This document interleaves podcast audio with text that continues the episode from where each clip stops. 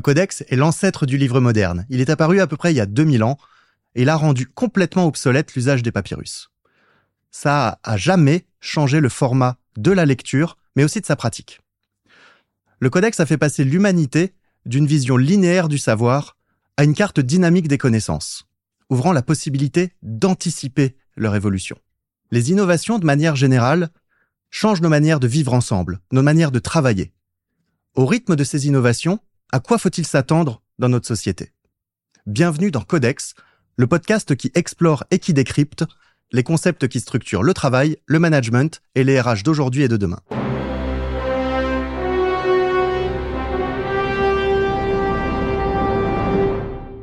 Bonjour à tous, bienvenue dans un nouvel épisode de Codex, le podcast qui décrypte les futurs du travail. Aujourd'hui, on va s'intéresser à un sujet un peu particulier pour les RH, puisqu'on va parler de la blockchain. La problématique, est-ce que blockchain et RH sont finalement des sujets qui sont destinés à être mariés? La blockchain, comme on va le voir, c'est déjà un sujet qui est extrêmement technique. Mais quand en plus on doit essayer de comprendre les cas d'usage qui vont émerger en RH et comment ça va finalement demain changer le recrutement, comment ça va changer la formation, comment ça va globalement aussi changer le travail, on peut commencer à se poser la question de savoir si finalement cette blockchain, elle est pour aujourd'hui ou pour demain. On va donc recevoir Gaspard Tertré, le CTO de Tomorrow Theory, qui va un peu nous expliquer tous ces sujets de manière la plus simple possible et qui va nous aider aussi à comprendre comment est-ce que par exemple on développe des NFT de compétences, comment est-ce que demain on peut créer des communautés très engagées grâce à la blockchain. On va voir un petit peu tout ça. Et on va avoir Stéphanie qui va nous expliquer un peu comment la blockchain s'invite dans les sujets du cinéma ou plus que la blockchain, finalement, la décentralisation. Parce qu'on va le voir, la blockchain, c'est avant tout la promesse de la décentralisation. Et enfin, avec Boris, on prendra de la hauteur pour essayer de comprendre comment ce sujet de la blockchain peut complètement modifier la société, donc à un niveau extrêmement large, bien au-delà des RH, et je pense que ça, ça peut nous donner un peu des futurs inspirants. On se lance dans une exploration de 40 minutes pour décortiquer la blockchain et vraiment bien comprendre ce que c'est et à quoi ça sert, surtout pour les RH. C'est parti.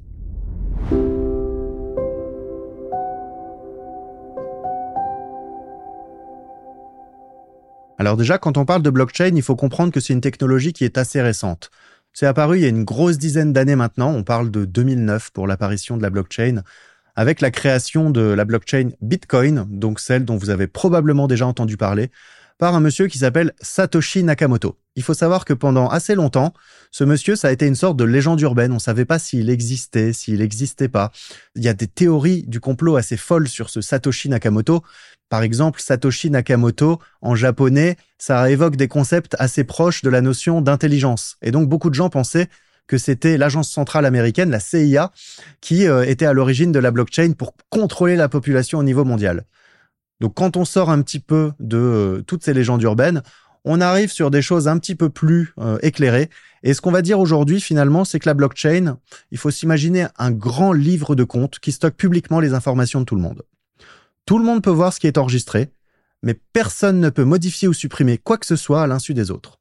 Imaginez que vous êtes dans une classe et qu'en fait, sur un grand tableau, tout est écrit, toutes les opérations de la blockchain. Bah, si quelqu'un modifie quoi que ce soit sur ce tableau, vous le voyez. La blockchain, c'est un petit peu ça. Bien sûr, hein, là, on simplifie beaucoup. Mais ce qu'il faut vous dire, c'est que dans la blockchain, on peut faire des transactions. C'est un réseau, un système dans lequel on peut faire des transactions et ces transactions sont enregistrées dans des blocs d'où blockchain. Donc ces blocs sont liés entre eux, donc ça forme une espèce de chaîne qui contient toutes les informations sur chaque transaction. Et ça, c'est stocké sur des ordinateurs partout dans le monde. Et en fait, c'est ça qui permet de rendre la blockchain extrêmement sécurisée, c'est que tous ces blocs sont répartis un petit peu partout et on peut pas vraiment prendre contrôle de la blockchain. En des termes plus savants, on va dire que la blockchain, c'est un système distribué un système distribué qui permet aux participants d'interagir entre eux sans passer par une autorité centrale ou un tiers impliqué. Et c'est là vraiment qu'on touche à la philosophie de ce qu'est la blockchain. C'est la volonté de décentraliser. La volonté, en fait, qu'il n'y ait pas un pouvoir qui gère tout, mais que les gens, les utilisateurs, puissent être responsables de la gestion d'un réseau et même de son administration. Donc si on repart sur le sujet des transactions, on va dire qu'elles sont authentifié par des nœuds qui sont répartis dans le réseau. Donc quand on parle de décentralisation, ça ne veut pas dire que tout se passe n'importe où. C'est il y a quand même des endroits par lesquels ça transite. Simplement, c'est pas un seul endroit central. Et en fait, le fait que ça soit réparti un peu partout, ça rend extrêmement difficile, voire parfois impossible, de modifier ou de falsifier des enregistrements existants. On dit que la blockchain, c'est de la cryptographie, puisque toutes ces informations, en fait, elles sont cryptées. Donc, pour s'assurer que les informations qui sont sur ces réseaux, bah, elles restent privées, elles restent sûres, on utilise donc cette techno qui est la cryptographie. Et là encore, quand on parle de blockchain, on va être sur des sujets d'information qui sont extrêmement sécurisés, de manière décentralisée. Et si on peut évoquer deux, trois autres propriétés de la blockchain, on va parler par exemple de la transparence, ou on va parler de l'authenticité des données. Il y a pas très longtemps, j'avais écrit un article sur euh, la ressemblance entre la blockchain euh, et les champignons. Donc, euh, on sort de la série The Last of Us, dans laquelle un champignon a un peu détruit toute l'humanité en prenant le contrôle des humains, en les transformant en zombies. Et on a trouvé ça marrant finalement en explorant ce mycélium dont les propriétés sont absolument folles, de pouvoir comprendre en quoi la blockchain était similaire au mycélium. Et aujourd'hui, parce que des informations sur la blockchain, vous en verrez partout de toutes sortes, et d'ailleurs souvent un peu expliquées pareil, pour cet édito, j'ai envie de prendre un angle un petit peu différent et finalement d'adresser la blockchain sous l'angle de ses ressemblances avec le mycélium. Donc déjà, on parlait de décentralisation. Tout comme les champignons, en fait, les champignons ont, grâce au mycélium, une approche extrêmement euh, décentralisée. Donc, euh, ça veut dire qu'il y a un grand nombre de cellules qui communiquent entre elles sans passer par une entité centrale. Après, la notion de fiabilité de la blockchain est quand même assez clé. Donc la blockchain utilise ce qu'on appelle un système de consensus. Donc ça permet de vérifier la validité des transactions et ça, ça garantit la fiabilité des informations qui sont stockées sur la plateforme. Et ben pour le Mycelium, c'est un petit peu la même chose. On a finalement un réseau qui est considéré comme très fiable puisqu'il y a un très grand nombre de filaments microscopiques qui sont interconnectés. Et ça, ça peut être considéré comme une sorte de plateforme pour tous les organismes vivants qui vont être connectés à ces filaments microscopiques. On peut parler après d'interconnexion. Donc euh, là, bien sûr, c'est le fait de dire que tous les composants vont être connectés entre eux, ce qu'on a dans la blockchain, ce qu'on a dans le mycélium. Mais sur des choses euh, qui sont assez surprenantes, on peut aller plus loin, comme par exemple la notion d'adaptabilité. Donc euh, la blockchain, en fait, contrairement à ce qu'on peut croire, elle n'est pas figée. Elle peut s'adapter, elle peut être mise à jour. Et là, il va y avoir des sujets, bien sûr, technologiques, c'est-à-dire au départ, comment est-ce qu'on a créé cette blockchain? C'est ça qui va la rendre plus ou moins adaptable mais on a aussi des sujets de gouvernance. Donc, selon la manière dont on a défini les fameux smart contracts, c'est un peu les objets qui vont nous permettre de naviguer dans la blockchain et de créer d'autres objets qui vont être plus utiles de manière assez concrète. On va le voir juste après. Et eh ben en fait, on peut modifier un peu la manière dont ça se passe. Et ça, c'est une technologie qui permet de rendre la blockchain extrêmement adaptable. Ben, il faut savoir que le mycélium a la même chose. On ne le sait pas forcément, mais euh, les mycéliums sont capables de s'adapter à pratiquement n'importe quel environnement et ils sont capables de modifier jusqu'à leur composition pour pouvoir résister à des changements dans l'environnement. On a après le concept de scalabilité. Le plus gros organisme sur Terre, c'est un champignon, il faut le savoir. Il s'étend sur plusieurs hectares, et je dirais même plusieurs centaines d'hectares. Donc c'est absolument gigantesque. Et en fait, la scalabilité de la blockchain, c'est un peu le même sujet. La blockchain peut, selon la manière dont elle a été paramétrée, créée au départ, peut s'étendre pratiquement à l'infini. Donc on a des sujets de transparence, de durabilité, de résilience. Je vais pas faire une liste à la Prévert ici quand même parce que ça prendrait un petit peu de temps. Il faut savoir que les paramètres qui permettent de définir, d'expliquer une blockchain sont extrêmement nombreux. On vous a d'ailleurs préparé avec Tomorrow Theory un rapport extrêmement complet sur la blockchain et sur ce qu'on peut en faire dans les RH. Et donc, bien sûr, je vous invite à mettre en relation ce podcast avec le rapport qu'on a sorti sur le sujet. Pour aller plus loin derrière, on peut quand même parler de ce que la blockchain permet de faire concrètement. Vous avez probablement entendu parler avec Bitcoin notamment, mais des crypto-monnaies. Les crypto-monnaies, ce sont des jetons et finalement, ce serait un peu comme de l'argent, mais qu'on a créé dans la blockchain. Et la valeur que ça a va être déterminée par l'offre et la demande. Autrement dit, le fait qu'on ait besoin d'acheter ou de vendre ces jetons, soit pour spéculer, soit demain pour acheter des choses extrêmement concrètes. De plus en plus, on peut commencer à payer dans le monde réel avec des crypto-monnaies. Donc ça, c'est un premier usage, ces fameux jetons. On dit que c'est des jetons fongibles. Parce que si vous avez un bitcoin, que j'ai un bitcoin, on peut se l'échanger, personne n'est lésé. Pourquoi est-ce qu'on parle de jetons fongibles? Parce qu'il existe aussi des jetons non fongibles. Et ça, c'est ce qu'on va appeler les NFT, Non-Fungible Token. Donc on dit que ces jetons sont non fongibles parce que deux jetons créés sont strictement uniques. Donc, même s'ils se ressemblent, on peut pas vraiment dire qu'ils ont exactement la même valeur parce qu'il y a toujours quelques informations au moins qui vont changer dedans. Donc ces jetons non fongibles, ils vont être intéressants. Il faut les voir comme des capsules dans lesquelles on peut mettre de manière sécurisée n'importe quel type de données. On peut mettre de la musique, on peut mettre de la vidéo, on peut mettre des images, on peut mettre du texte. Le fait qu'on puisse mettre du texte, par exemple, en RH, c'est assez intéressant parce que ça veut dire qu'on peut y mettre des contrats de travail, ça veut dire qu'on peut y mettre euh, aussi les fiches de paye. Demain, on peut même stocker des compétences. Donc on va voir un peu avec Gaspard ces cas d'usage de manière un peu plus poussée, mais il faut retenir que les NFT c'est pas simplement des œuvres d'art qui représentent des singes, ça peut être beaucoup plus que ça et dans le monde de l'entreprise demain, ça peut permettre des usages qui vont de la traçabilité des matières premières à l'autre bout du monde jusque la reconnaissance de compétences qu'on a développées en situation de travail. Donc ça, c'est pour les NFT. Donc on a vu les crypto-monnaies, les NFT. On peut parler de deux autres cas d'usage. Le troisième, ça va être donc l'identité. Le sujet de l'identité, c'est de dire que grâce à la blockchain qui permet de sécuriser les informations, on va pouvoir en fait sécuriser l'identité de ses collaborateurs ou de personnes de manière générale parce que grâce à la blockchain, on peut respecter plus facilement l'anonymat et la propriété des données. Je rentre pas dans le détail aujourd'hui sur ce sujet parce que ça prend un petit peu de temps. On en reparlera un peu avec Gaspard. En attendant, je vous demande juste de me faire confiance. Le dernier cas d'usage, c'est ce qu'on va appeler les DAO pour Decentralized Autonomous Organizations. Donc autrement dit, des organisations autonomes décentralisées. Les DAO, en fait, c'est ce qui va permettre de constituer des communautés, des communautés de confiance grâce à la blockchain, dans lesquelles on va pouvoir prendre des décisions qui vont avoir un impact sur la vie de la communauté, mais même potentiellement sur les règles de fonctionnement de la communauté. Donc ça, en RH, ça va être extrêmement pratique pour pouvoir gérer demain peut-être ses alumni, pour pouvoir gérer les collaborateurs et leur permettre d'avoir plus de pouvoir dans l'entreprise. Donc les DAO aujourd'hui relèvent pas mal des organisations un petit peu informelles et de plus en plus des associations. Et j'ai la grande conviction que demain, ce sera un outil extrêmement puissant pour engager les collaborateurs dans leurs entreprises. On a fait un tour assez rapide de ce qu'est la blockchain avec un angle plus ou moins euh, innovant avec ce concept de mycélium. Moi, je l'avais jamais vu avant, mais je pense que c'est quelque chose qui mérite d'être développé parce que c'est assez impressionnant en termes de biomimétisme de voir à quel point la blockchain finalement ressemble à des choses qui existent déjà dans la nature et donc à quel point c'est peut-être aussi le sens de l'évolution d'aller vers la blockchain. Maintenant, on va aller creuser tout ça un peu plus en profondeur avec Gaspard, cofondateur et CTO de Tomorrow Theory.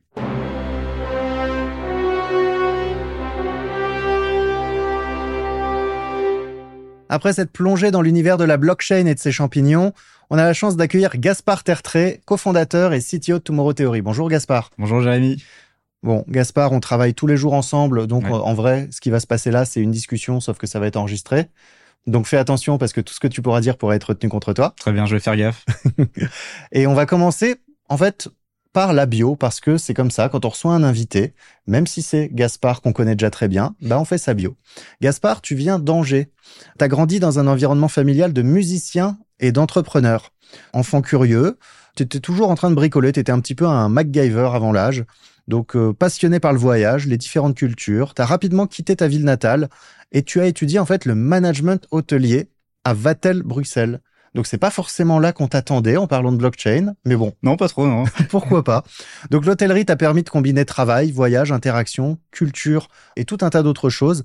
Et donc t'as travaillé en Écosse, puis à Bangkok pendant trois ans. Ouais, exactement. Ouais, sacrée expérience. Euh, des cultures assez différentes et assez dingues. J'ai beaucoup appris. Donc, tu faisais de la blockchain dans l'hôtellerie? Non, pas trop. je faisais de la, blockchain d'assiettes dans l'hôtellerie. Donc, en fait, oui, c'est ça. Tu dirigeais des équipes dans les restaurants? Exactement. Pour Accor Hotel, euh, j'étais euh, manager de restaurant dans un Sofitel, un Mercure aussi. D'accord. Tu sais que c'est des sujets qui me parlent parce que les, les reconversions, les parcours de carrière multiples, je trouve ça vraiment hyper intéressant. Et là, tu en es vraiment le parfait exemple puisqu'aujourd'hui, on vient t'interroger sur un sujet qui est la blockchain et probablement qu'il y a une dizaine d'années, tu en étais très très loin. Ah, très loin, très loin. J'en avais pas entendu parler. Euh, j'ai dû entendre parler de Bitcoin. Oui, oui, c'est ça pendant mes années à Bangkok, je pense. Oui. Ah, ok. Donc là, tu es revenu en France en 2019 et par hasard, tu découvres un tutoriel de programmation informatique.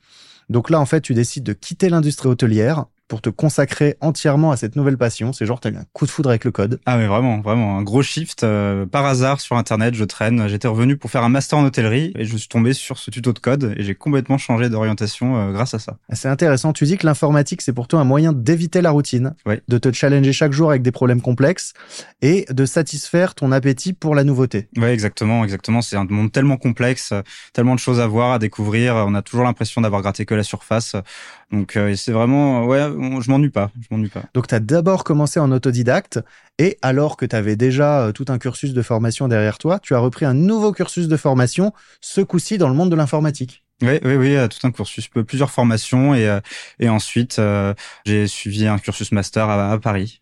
D'accord. Donc, tu as travaillé en tant qu'alternant, puis ingénieur logiciel chez Vertical M2M, donc une startup dans l'IoT, l'Internet des objets, où tu as développé là un logiciel de visualisation des euh, données d'objets connectés. Donc, euh, déjà des choses qui commençaient à être euh, un peu techniques. Et toi, en fait, tu t'es beaucoup intéressé à l'open source. Bon, ça, je m'intéresse depuis longtemps à l'intelligence collective, le partage des connaissances. Donc vraiment, l'open source, c'est tout de suite par quoi je suis allé. Je développe que sous Linux, donc du pur open source. Et j'ai quelques mauvaises dents contre Windows et Apple. Pour te connaître, c'est vraiment quelque chose qui te caractérise extrêmement fortement. C'est que tu es pour une vision extrêmement collective, décentralisée d'Internet et plus globalement de la manière dont les choses fonctionnent. Tu penses que personne ne devrait détenir un si grand pouvoir? Exactement, exactement. Le pouvoir devrait être réparti entre chacun d'entre nous. On doit tous se dealer avec le pouvoir à un moment ou à un autre. Donc euh... Et donc, du coup, en fait, à partir du moment où euh, tu avais cette philosophie-là, que tu as commencé à devenir vraiment compétent en informatique, la blockchain, c'était une continuité. C'est ça, vraiment une évidence. Euh, la décentralisation, euh, l'intelligence collective, euh, le fait de pouvoir, avec le Bitcoin, d'avoir une monnaie qui n'appartient à personne et qui appartient à tout le monde en même temps. C'est une idée assez belle. Donc alors, en plus de ton poste de directeur technique chez Tomorrow Theory, qu'on a cofondé ensemble, on a également avant ça cofondé une marketplace dans les NFT, Gaspard et Joseph. Oui, exact. Donc là, c'était pour aussi apprendre les smart contracts sur ce qu'on appelle des layers 2. Mm-hmm. Donc on va peut-être en parler après. Et tu es également le tech lead. Je ne sais pas comment on pourrait euh, traduire ça. Euh, je m'occupe de tous les sujets techniques, en fait, de Fleet Collective, qui est donc un collectif de freelance lié au Web 3, qui s'est monté en France il y a maintenant un an. Et donc, je les aide sur bah, développer des NFT justement de membership pour eux. Dès qu'il y a des sujets, je suis là. Donc super intéressant. Donc tu es un peu le responsable technique de cette communauté. Donc ça c'est hyper intéressant. Et aussi tu es très attaché à la cause écologique. Et d'ailleurs à côté de tes missions, tu es également en mission chez l'ADEME pour qui tu es en train de développer euh, des mises à jour de logiciels sur euh, les émissions carbone. Tu mets aussi à disposition tes compétences dans ce cadre-là. C'est ça, exactement. Donc, euh, qui n'intègre pas encore le domaine blockchain, mais on y réfléchit de pouvoir loguer ces émissions d'entreprise dans la blockchain pour que d'ici 100 ans, ces calculs soient toujours là 100 ans après. Quoi. Hyper intéressant. Traçabilité. Traçabilité, oui. Et donc, en 2021, lors d'un voyage en Afrique, tu as fait une rencontre assez particulière qui a probablement gâché ta vie à jamais. tu nous en parles un peu? Oui, bien sûr. Ouais, j'étais en, voyage tranquille à Zanzibar et là, je tombe sur euh, quelqu'un, euh, certain Jérémy Lamry, avec qui on s'est très bien entendu. je me suis très bien entendu et tous les deux, du coup, on a commencé à parler vachement, bah, du coup, intelligence collective, blockchain, Web 3 et, euh, c'est comme ça qu'on est devenus amis. Et donc tout ça est parti d'une auberge de jeunesse sur une plage à Zanzibar. Oui, oui, exact. Donc assez surprenant et on est là aujourd'hui et je suis très content qu'on soit là. Et donc en 2022, Gaspard, tu as développé les tout premier NFT de compétences en France dans le cadre d'une expérimentation au sein du groupe LVMH. Comment ça s'est passé en fait euh, C'était quoi le brief? Comment tu as mené ce projet? Alors LVMH euh, est venu nous chercher euh, chez Tomorrow pour un besoin lors d'une de leur formation de dirigeants de grand département RH chez LVMH, qui devait donc une formation Web 3. Et dans le cadre de cette formation Web 3, ils avaient besoin d'un moyen facile de distribuer des NFT de certification, comme quoi les personnes qui étaient dans cette formation l'avaient bien suivi. Donc c'est des NFT euh, qui doivent être non transférables, qui doivent être euh, non vendables parce que personne ne voudrait que les NFT de LVMH puissent être vendus. Oui, en gros, moi, si je suis professionnel du marketing, ce serait complètement déconnant que je puisse vendre ma compétence à quelqu'un qui soit prêt à l'acheter. C'est ça, la compétence, ça se vend pas, ça s'acquiert, mais voilà. Donc euh, pour eux, j'ai développé une espèce de petite application en fait qui permettait déjà de créer un portefeuille de crypto-monnaie avec son adresse email parce que pour des raisons techniques, c'était assez compliqué de le faire de manière classique, pourquoi tu nous parles d'un portefeuille de crypto-monnaie alors qu'on parle de NFT Alors, un portefeuille de crypto-monnaie peut détenir plusieurs choses, donc des assets fongibles comme des crypto-monnaies. Donc, euh, si tu as un euro, j'ai un euro et qu'on s'échange, c'est fongible. Donc, euh, crypto-monnaie euh, comme le Bitcoin, tu as un Bitcoin, j'ai un Bitcoin, on s'échange, ça reste fongible. Et non fongible, c'est le NFT. C'est donc aussi un token, un jeton, sauf que lui, il, a, il est intrinsèquement unique. Il a des propriétés intrinsèquement uniques, comme si tu avais un, un, tableau de Picasso et que moi j'avais une copie de ce tableau, un poster. Tu voudrais pas qu'on l'échange parce que ça n'a pas la même valeur intrinsèque. Donc en gros, peu importe ce qu'on fait dans la blockchain, on a besoin de ce portefeuille. Exactement, exactement. Ce portefeuille est en quelque sorte ton identité sur la blockchain. Et euh, puisqu'on parle de ces NFT de compétences qui ne peuvent pas être euh, transférés, et ça c'est une règle qu'on va donner, il y a des NFT d'un nouveau type qui sont en cours d'élaboration actuellement, des NFT qui sont liés pour toujours à la personne qui les détient. C'est ça, c'est exactement ce qu'on a essayer de faire en expérience pour LVMH. C'est une technologie qui est encore en développement chez Ethereum notamment. Hein. Ils déploient des nouveaux protocoles pour rendre cela possible.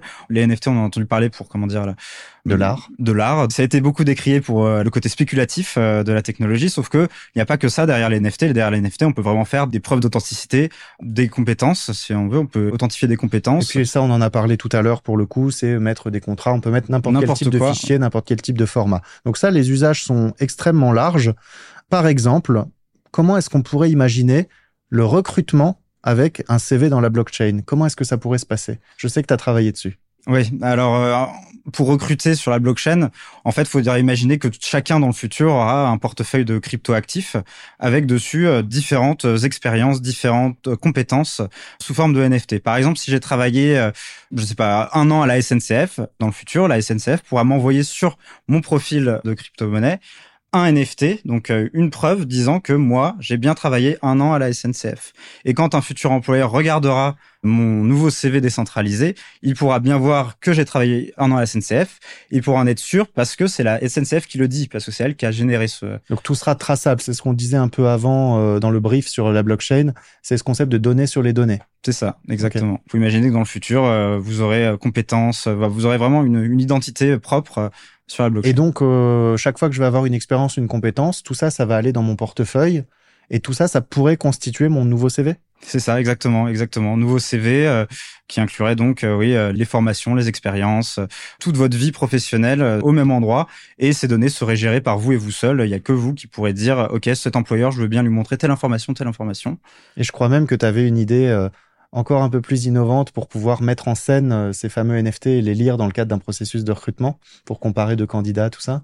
Ah oui, oui, euh, on pourrait imaginer dans des environnements virtuels d'avoir euh, les candidats avec autour d'eux tout leur panel de compétences et de formations qui se baladeraient sur elles en quelque sorte parce que on n'a pas parlé encore de métavers, mais c'est ce qui arrivera un jour les mondes virtuels où vous serez lié euh, à votre portefeuille de crypto-monnaie où euh, vous aurez donc vos compétences euh, qui seront plus ou moins visibles.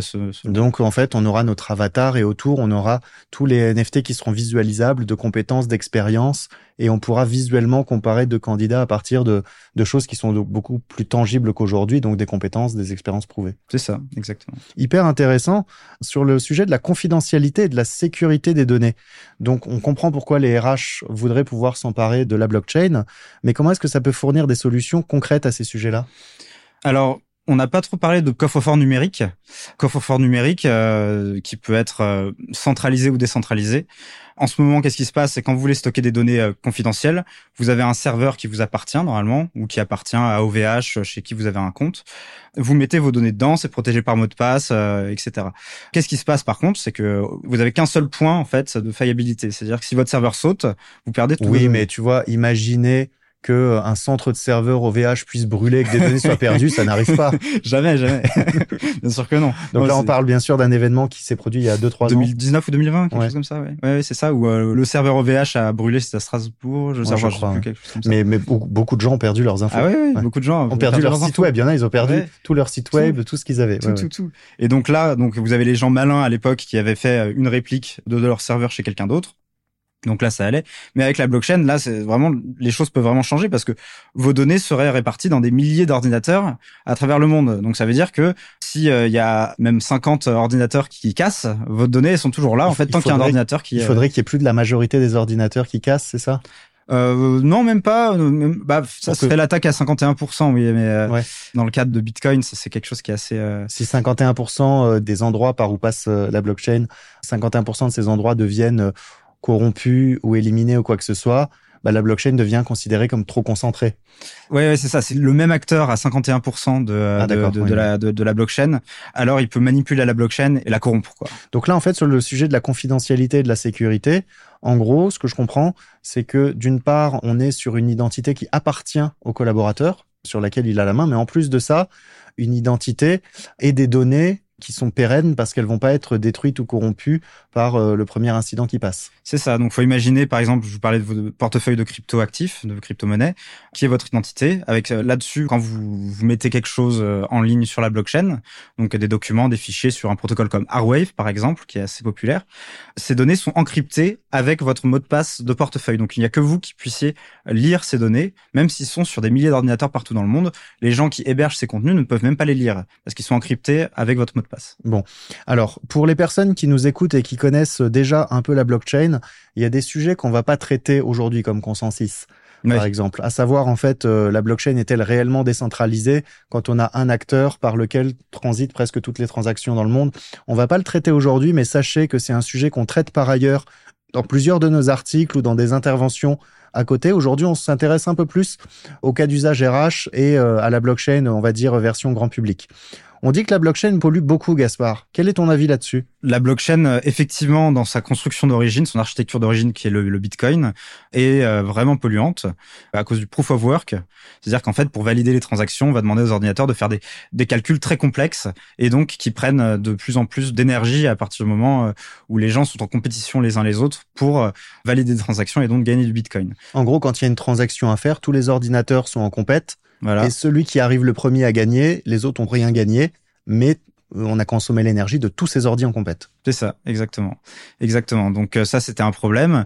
Il faut voir qu'une transaction Bitcoin équivaut à peu près à la consommation de d'un ménage américain pour euh, un mois. Quoi. Ah oui. Ouais, c'est une transaction. Une transaction. Vous envoyez un euro, c'est cette consommation-là. Wow. Ethereum, c'était plus euh, une consommation de deux semaines d'américains. C'était un peu moins, mais c'est toujours pas terrible. Jusqu'à ce que Ethereum fasse ce qu'on appelle the merge, où il passe d'un proof of work, donc les ordinateurs sont en compétition entre eux pour valider des transactions, et donc ils consomment beaucoup, à un proof of stake, où en fait on dit, ok, c'est plus le travail des ordinateurs qui va permettre de valider des transactions, c'est le nombre de tokens, le nombre d'Ethereum, donc de crypto-monnaies que vous détenez sur cette blockchain. Donc en gros, on fait confiance à des utilisateurs déjà prouvés, quoi. Voilà. Qui ont déjà prouvé leur valeur. Exactement, exactement. Donc ça a été pas mal décrié en disant, oui, euh, c'est moins décentralisé parce que ça veut dire qu'il faut avoir de l'argent pour euh, valider des transactions, mais au final, quand vous avez besoin, là j'ai vu aux États-Unis, ils sont en train de mettre une centrale nucléaire en place pour miner du Bitcoin. Il n'y a pas grand monde qui peut s'acheter une centrale nucléaire. Une centrale nucléaire en place pour miner du Bitcoin. Oui, oui. Ah c'est complètement. Je, sais plus où c'est. C'est euh, complètement déconnant, ça. Enfin. Et donc, en fait, là, ce que tu es en train de nous dire, enfin, alors moi, j'ai lu quelques trucs, je te laisserai confirmer, mais en changeant cette méthode de faire, c'est-à-dire en arrêter de mettre tous les ordis euh, en compète et en optimisant le processus, en fait, on peut diviser la consommation par un facteur 500 000. Ouais, on consomme 500 000 fois moins d'énergie. C'est énorme. C'était en septembre, on a ou en octobre, oui septembre, on a vu une baisse de 0,2% de la consommation euh, mondiale, oh, d'émissions mondiales en CO2, ce qui est la plus grosse euh, baisse d'émissions euh, volontaires humaines depuis bah, depuis toujours. Quoi.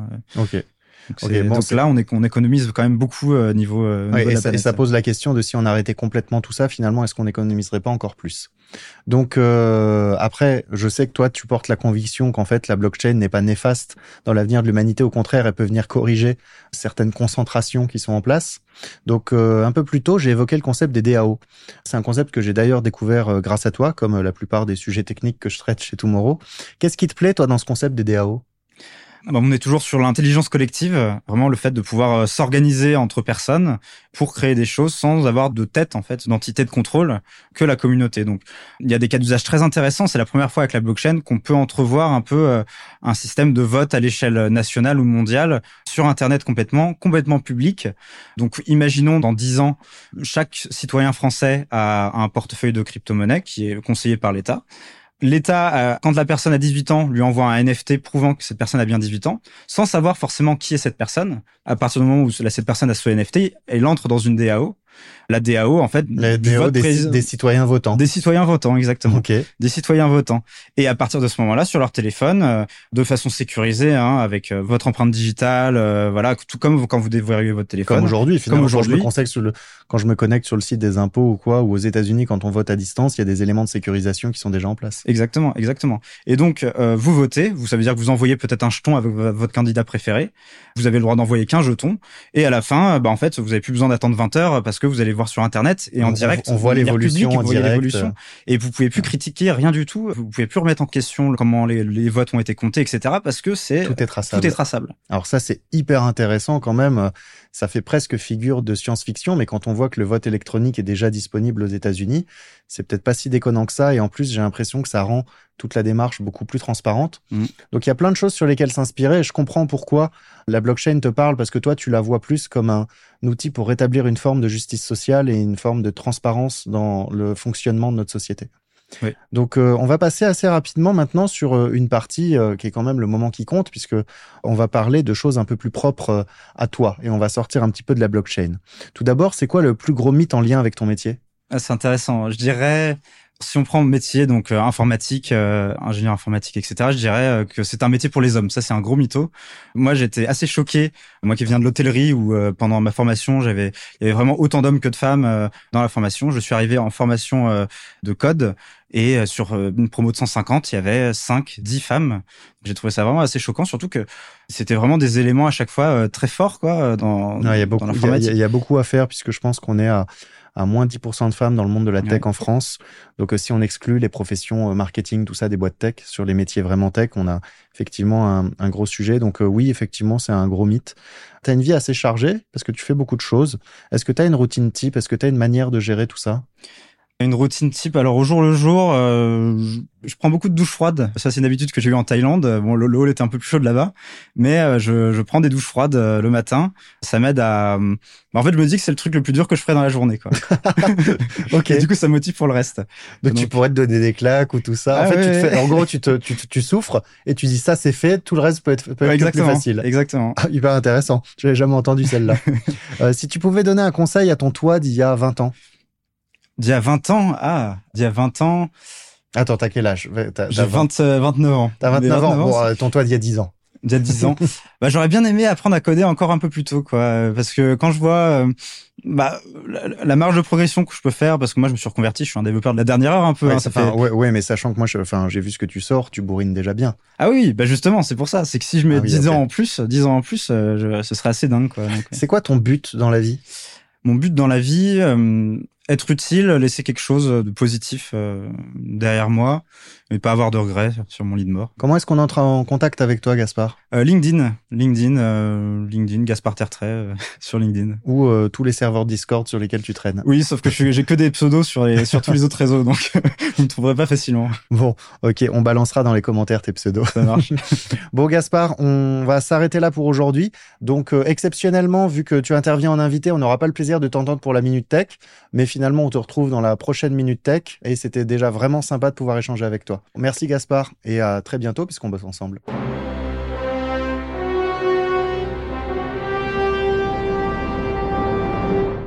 Bienvenue dans la chronique du 7e art. Le sujet du jour est la blockchain. Je vous entends déjà me dire bon courage pour trouver un film qui parle de ce sujet. Détrompez-vous, entre 2016 et 2020, il y a plus d'une dizaine de films et documentaires entièrement dédiés à cette thématique. Et puisqu'il est important de parler de choses sérieuses sans se prendre au sérieux, je commence tout de suite par vous dire, je ne suis pas votre ennemi, je suis votre espoir. Si vous n'avez pas encore trouvé à quel film appartient cette réplique, je vous donne un indice. Ce film a été inspiré d'incidents du passé, notamment la révolte de Guy Fawkes qui s'est déroulée au XVIe siècle. Est-ce que vous avez trouvé? Il s'agit de V pour Vendetta. Ce film de McTagg, sorti en 2006, c'est une dystopie qui parle finalement d'un État totalitaire qui contrôle la Grande-Bretagne. Une mystérieuse figure masquée, V, pour Vendetta donc, révèle un plan pour se défaire de ce régime totalitaire et libérer le peuple. Il invite les citoyens à se battre pour leurs droits, leur liberté et monter ensemble une gouvernance plus décentralisée et plus démocratique. Toujours dans l'esprit de lutte, vous savez comme moi que la première et la plus importante règle du Fight Club, c'est tu ne parles pas du Fight Club. Ce film de Fincher, sorti en 1999, met en scène le narrateur, acteur principal, anonyme, qui est désenchanté par la vie de tous les jours, qui ne trouve pas de satisfaction ni dans son travail, ni dans sa vie personnelle. Il décide de monter un club de combat clandestin, le Fight Club. Ce Fight Club permet à ses membres d'évacuer leur mal-être, mais également de s'émanciper contre le système. Il deviendra le signe de la lutte pour avoir une répartition des richesses plus équitable et un système socio-économique plus réparti. Dans la catégorie blockchain pure, si on y revient, forcément, il y a un film qui vous est venu à l'esprit, celui de Spielberg, sorti en 2018, Ready Player One. Ce film, entièrement dans un métavers, fait appel à tous les univers virtuels, dont la blockchain. Il met en scène un univers massivement multijoueur dans lequel ils doivent s'affronter pour trouver des objets qui leur garantiront la gloire et la richesse. Ce monde est bien entendu basé sur une blockchain pour sécuriser les transactions, mais également tout le monde virtuel pour éviter que des acteurs mal intentionnés essaient de voler des données. Je vous rassure, tout dans ce film est virtuel les avatars qui se connectent dans le métavers, qui circulent de façon libre, les règles et restrictions qui sont définies et évolutives car décidées par les utilisateurs en eux-mêmes. Petit tips, ce film contient à lui tout seul plus de 400 références sur d'autres films, jeux vidéo et autres œuvres culturelles. Dans la même graine, sorti juste un an avant, le film de Luc Besson, Valérian et la cité des mille planètes, est le film le plus cher de l'histoire française. Pour un budget d'à peu près 200 millions d'euros, il détrône le cinquième élément qui est à la troisième place. Ce film, inspiré de la BD française Valérian et Laureline, suit deux agents spatio-temporels à travers leurs aventures pour sauver l'humanité des extraterrestres. Dans ce film, le métavers est représenté par un immense centre commercial qui est composé de plusieurs centaines de magasins virtuels. Bien entendu, il y a également la blockchain dans ce métavers qui sert à sécuriser tout achat et transaction. Cette blockchain dispose de sa propre monnaie, l'Ether, à écrire avec un A s'il vous plaît, pour ne pas confondre avec l'Ether, la monnaie de la blockchain Ethereum. Dans ce monde, effectivement, tout est également virtuel. Les utilisateurs se connectent au métavers avec des lunettes VR à partir d'un endroit situé dans le désert. Sachez que ce film a pour partenaire la banque BNP Paribas. Oui, cette banque française, à l'occasion du film, a organisé tout un tas d'expériences permettant à son public de se projeter en 2740, soit le 28e siècle, là où se déroule Valérien et la cité des mille planètes.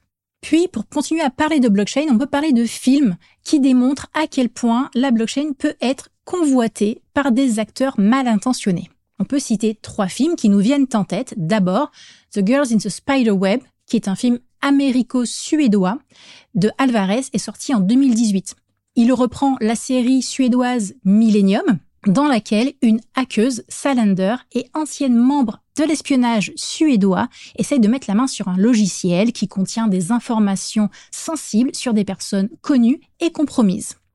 Malheureusement, elle va être confrontée à un groupe malveillant qui va essayer de l'utiliser pour infiltrer la blockchain. Oui, parce que ce logiciel, situé sur une blockchain, est inaltérable et indestructible.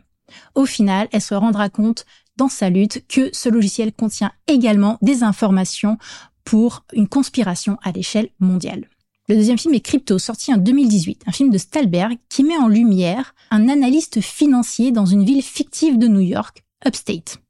Cet analyste va être à la merci d'un groupe criminel afin de mettre la main sur les secrets d'une crypto-monnaie dont le conflit s'évalue à plusieurs milliards de dollars. Il devra utiliser ses compétences en blockchain pour décrypter des transactions financières illégales réalisées sur une blockchain privée et donc difficilement traçable. On termine par Beyond Skyline, un film de 2017 réalisé par O'Donnell, qui n'est autre que le spin-off de Skyline réalisé également par O'Donnell. On suit dans ce film un inspecteur de police qui va essayer de sauver son fils enlevé par des aliens.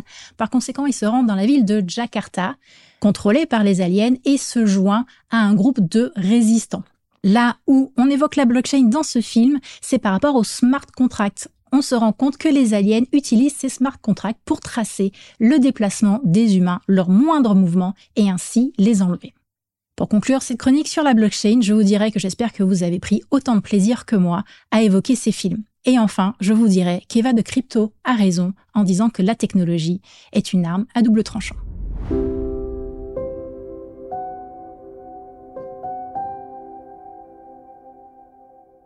Bonjour Boris. Bonjour Jérémy. Alors, blockchain et RH, c'est le sujet du jour. J'ai l'impression que tu vas nous emmener très très loin dans ta capacité à philosopher sur des sujets qui sont a priori extrêmement techniques, mais qui finalement en viennent à repenser nos modèles de société, nos modèles d'organisation et même plus encore. La blockchain, ça fait combien de temps que tu en entends parler? Bah, La blockchain, en fait, euh, j'en entends parler depuis assez longtemps parce que finalement, je me rends compte que la plupart des révolutions qui accompagnent le Web 3 aujourd'hui, moi j'ai connu le premier web en fait, hein, la déclaration d'indépendance de Johnny Perry Barlow, l'IRC, enfin le tout début quoi, le web 1. Et finalement, il y avait déjà les prémices de tout ça, quoi, avec le peer-to-peer, etc. C'est des choses qui allaient donner plus tard euh, la blockchain, quoi. Alors justement, comment tu fais le lien entre le peer-to-peer et la blockchain? Bah, Le peer-to-peer, en fait, moi, j'ai découvert avec les premiers torrents où euh, c'est un fasciné comme concept. Hein, c'est vraiment euh, ce qu'est Internet dans sa philosophie. C'est en fait des réseaux qui partent des individus, mais sans nœuds centraux. Et en fait, le peer-to-peer, c'est pouvoir euh, se communiquer des fichiers sans passer en fait à un moment par une autorité ou un serveur central, uniquement en éclatant, en fragmentant en fait l'information à l'intérieur d'un réseau de façon redondante. Et ça donnait, alors c'est pas la totalité de ce qui va faire la blockchain en fait, mais c'est quand même le concept de base de la blockchain quoi. D'accord. Donc en fait finalement la blockchain c'est une innovation technologique mais qui dans l'esprit était déjà bien présente dans notre conception d'internet. Oui, complètement, dès le début, ouais, tout à fait. Alors en préparant le sujet, tu m'as expliqué que euh, tu avais envie de traiter la blockchain d'une certaine manière et peut-être sortir un peu du côté technologique pour euh, nous emmener autre part. Donc, on va faire un peu euh, différemment d'habitude aujourd'hui, c'est je vais te laisser dérouler complètement ta pensée et je vais essayer de te couper le moins possible. C'est hyper compliqué pour moi, mais je m'engage à essayer.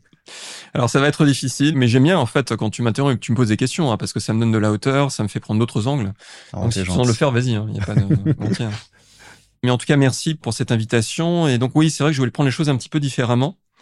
Et en partant finalement de la question de qu'est-ce que c'est la donnée et comment c'est utilisé aujourd'hui, la relation que nous avons en fait à la, philosophie finalement de la data dans les organisations. Et en partant plutôt par une question qui est à la fois euh, absolument évidente et qui en même temps est très mystérieuse, qui est celle de la performance. Moi, je suis un peu taquin en fait, donc j'aime bien poser des questions hein, comme un philosophe, donc euh, et notamment en dirigeant, en dirigeante, en leur posant la question mais pour vous, c'est quoi la performance? Et euh, souvent, je suis assez frappé d'entendre qu'il euh, y a un certain degré de confusion entre finalement euh, la performance et ses manifestations observables. C'est-à-dire qu'on on va souvent me dire, mais en fait, la performance, c'est les indicateurs financiers, on voit qu'on fait de la marge, du chiffre d'affaires, que l'entreprise se développe bien, donc nous sommes performants. Mais c'est un petit peu, en fait, c'est ce qu'on appelle une preuve indirecte. Hein. C'est un petit peu comme dire, en fait, quand on prend un médicament, ça soigne de la fièvre, euh, mais c'est pas la fièvre que ça soigne en réalité, tu vois ce que je veux dire. Donc c'est vraiment confondre les causes et les effets. Donc pour moi, en fait, la question de la performance, c'est plutôt celle des facteurs de performance. Et en fait, il n'y a pas eu tellement bizarrement de grandes études qui ont été faites sur le sujet, mais quelques-unes se sont intéressées à, ça. Donc, je parle souvent des études faites par Will Schutz à l'époque de Palo Alto sur euh, la relation entre la performance et les cas de sécurité psychologique. Je parle de celle de Google, en fait, qui a été faite euh, sur euh, quelles sont finalement les grandes dimensions qui permettent la performance. Donc, effectivement, Google a découvert la même chose, hein, le cas de sécurité psychologique, mais aussi le sens mais aussi la gouvernance, les rôles, leur clarté l'organisation, etc., etc. Il y a tout ça qui rentre en compte en fait dans la performance. Et c'est intéressant de voir que dans les organisations, la donnée sur laquelle on se structure, la dimension de données, en fait, est pratiquement uniquement les finances. Donc en fait, quand je pilote une organisation euh, comme leader, j'ai d'abord regardé en fait si les indicateurs financiers sont verts euh, ou rouges. Parce que c'est parlant. Parce que c'est parlant. Exactement, parce que c'est parlant. Mais en fait, il y a toute une dimension invisible qui explique qu'on soit dans le vert ou dans le rouge. C'est pour ça que certaines organisations sont dans le vert et vont être dans le rouge très rapidement, et on ne saura pas d'où c'est venu. Et en fait, c'est qu'on n'aura pas su voir ce qui s'est passé dans une dimension beaucoup plus profonde. Bon, on retrouve nos thèmes habituels, hein, c'est la question en fait, qu'est-ce qui se passe dans la psychologie collective de l'organisation, sa sociologie, dans les différents cadres systémiques, etc., etc. Et c'est là en fait que les RH interviennent et qu'on va commencer déjà à rentrer un peu dans les sujets de blockchain. Parce que finalement, apparemment, les RH s'occupent d'autre chose. Eux, ils vont s'occuper des facteurs de type le capital humain, est-ce que euh, les compétences de l'organisation sont développées? Est-ce qu'il euh, y a du bien-être au travail, etc., etc. Mais évidemment, il y a une relation très forte entre les deux.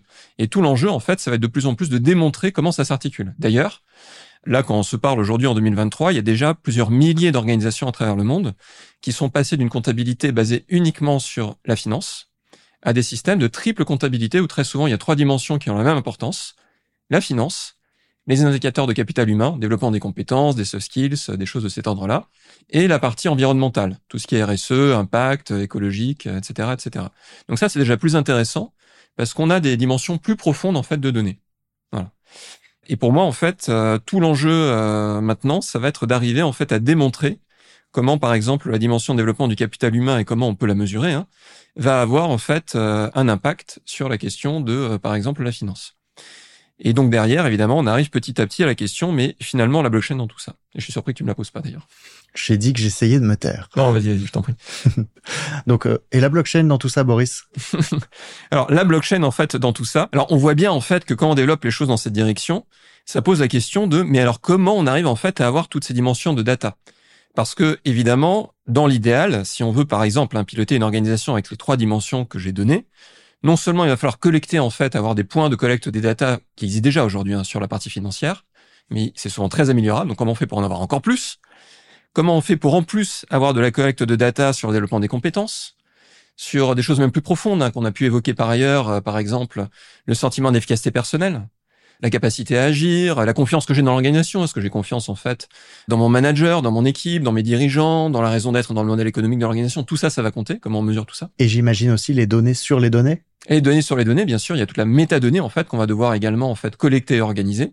Et puis il y a toute la partie que je citais également sur la RSE, l'impact en fait, c'est-à-dire finalement, est-ce que notre entreprise va en fait euh, détruire l'environnement ou au contraire euh, le réparer? Voilà, donc c'est tout cette question des bilans, etc. Or en fait, ça c'est tout de suite perçu comme une contrainte. Si on se met à la place des collaborateurs, c'est déjà compliqué de travailler au quotidien. Si en plus il va falloir que je donne de la donnée sur moi sur toutes ces dimensions, mais ça devient impossible, invivable en fait. Mais là où ça devient extrêmement intéressant avec la blockchain, c'est que ça permet de passer d'un système qui finalement était centré sur l'organisation, où finalement collecter et donner de la data, c'est quelque chose en fait qui est perçu comme un sacrifice, c'est quelque chose en fait qui me prend de l'énergie, à quelque chose en fait qui va pouvoir être perçu comme bénéfique pour moi. Alors là, je prends un petit moment parce que quand on parle de blockchain, on parle souvent de décentralisation de la gouvernance et des opérations. Toi, là, tu es en train de parler aussi de décentralisation de la perception et de la culture. Ben oui, parce que en fait, ce qui se passe, c'est que quand je rejoins une organisation, qu'on va me demander en fait de donner euh, plein d'informations sur moi, sur toutes ces dimensions-là, ben je me dis, mais en fait, qu'est-ce que j'en garde? Si je quitte en fait l'organisation dans quelques années, ce qui arrive de plus en plus avec les jeunes, à quoi ça va me servir finalement au-delà du poste que je vais prendre?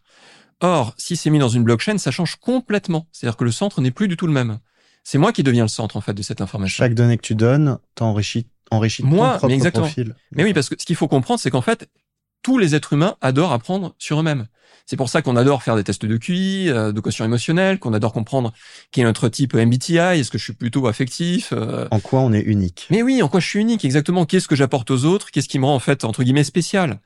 Et en fait, autant on adore en fait collecter des données sur nous-mêmes quand ça nous sert pour ça, autant effectivement c'est perçu comme une torture quand il s'agit d'aller alimenter des choses qui vont nous servir à rien à long terme. Donc je tente un, résumé parce qu'on a encore deux petites minutes. Donc euh, en gros ce que tu dis c'est aujourd'hui les boîtes euh, sont centrées sur une forme de performance qui prend en compte des données qui sont relativement partielles et euh, on pourrait aller chercher beaucoup plus de données et il faut le faire de toute manière. Mais à un certain moment, dans une certaine dimension, ces données aussi, elles vont devoir être fournies par les collaborateurs, enrichies par les collaborateurs. Et ça, pour que ce soit possible, il faut que ces données arrêtent de profiter seulement à l'organisation et qu'elles soient quelque part portables, qu'elles puissent profiter aux collaborateurs dans tous les aspects de sa vie et qu'ils puissent les utiliser et les détenir. Et donc ça, en gros, si je comprends bien ce que tu me dis, finalement, l'intérêt de la blockchain, il est là plus que dans tout ce qu'on entend d'un point de vue assez technique et marketing. oui, parce que si tu veux, la blockchain est l'émanation, la matérialisation, en fait, d'une certaine philosophie. Et euh, finalement, c'est une philosophie qui part de l'individu, et pour que ça fonctionne, ce que tu viens de dire, il y a une seule chose par contre qu'il faut considérer, c'est la perception du contrat qui relie finalement le collaborateur à l'entreprise. Ce contrat, où est-ce qu'il est situé en fait? Est-ce que l'entreprise essaie d'obtenir quelque chose, instrumentalise les collaborateurs, ou est-ce que ça peut être un win-win? Et en fait, ça demande effectivement de sortir d'un certain nombre de croyances et de se dire oui, c'est possible en fait que ça me serve et que ça sert en même temps à l'entreprise. Il y a encore plein de dimensions hein, qu'on n'a pas abordées là, hein, mais j'en dis simplement un mot. C'est qu'en plus, la blockchain, ça va permettre en fait Bon, tu sais à quel point je suis intéressé à la question des cadres systémiques, hein, mais ça va permettre en fait d'aller construire un nouveau cadre de gouvernance, donc d'augmenter l'engagement du collaborateur.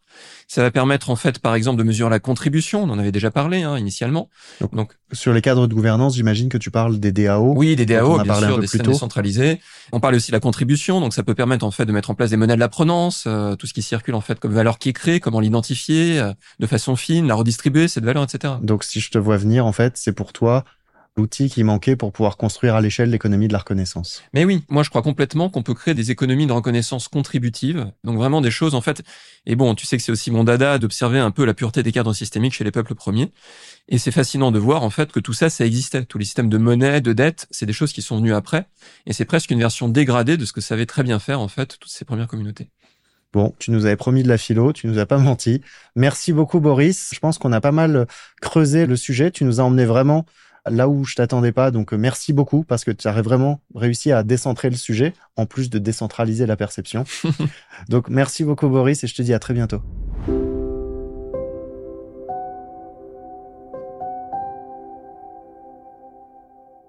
C'est terminé. J'espère que ce nouvel épisode de Codex vous a plu. Aujourd'hui, on a pu explorer ensemble le concept de la blockchain, concept quand même sacrément technique, mais finalement, quand d'un côté, on regarde à quel point ça ressemble à ce qu'on peut trouver dans la nature, et d'un autre côté, à quel point c'est une brique importante pour construire notamment le Web 3 et demain le métavers, qu'on en veuille ou pas, c'est en chemin, il vaut mieux que ça se fasse de manière décentralisée. Et ça, la blockchain va permettre de l'apporter va permettre également, dans les RH, de créer tout un tas d'initiatives vertueuses qui constituent d'une part à décentraliser le pouvoir, d'autre part à mieux sécuriser les identités. On a beaucoup de choses à faire dans la blockchain et c'est que le début, mais vous voyez bien que vu la complexité du sujet, il vaut mieux s'intéresser aujourd'hui pour pas le subir demain. À très vite pour un nouvel épisode de Codex. Au revoir.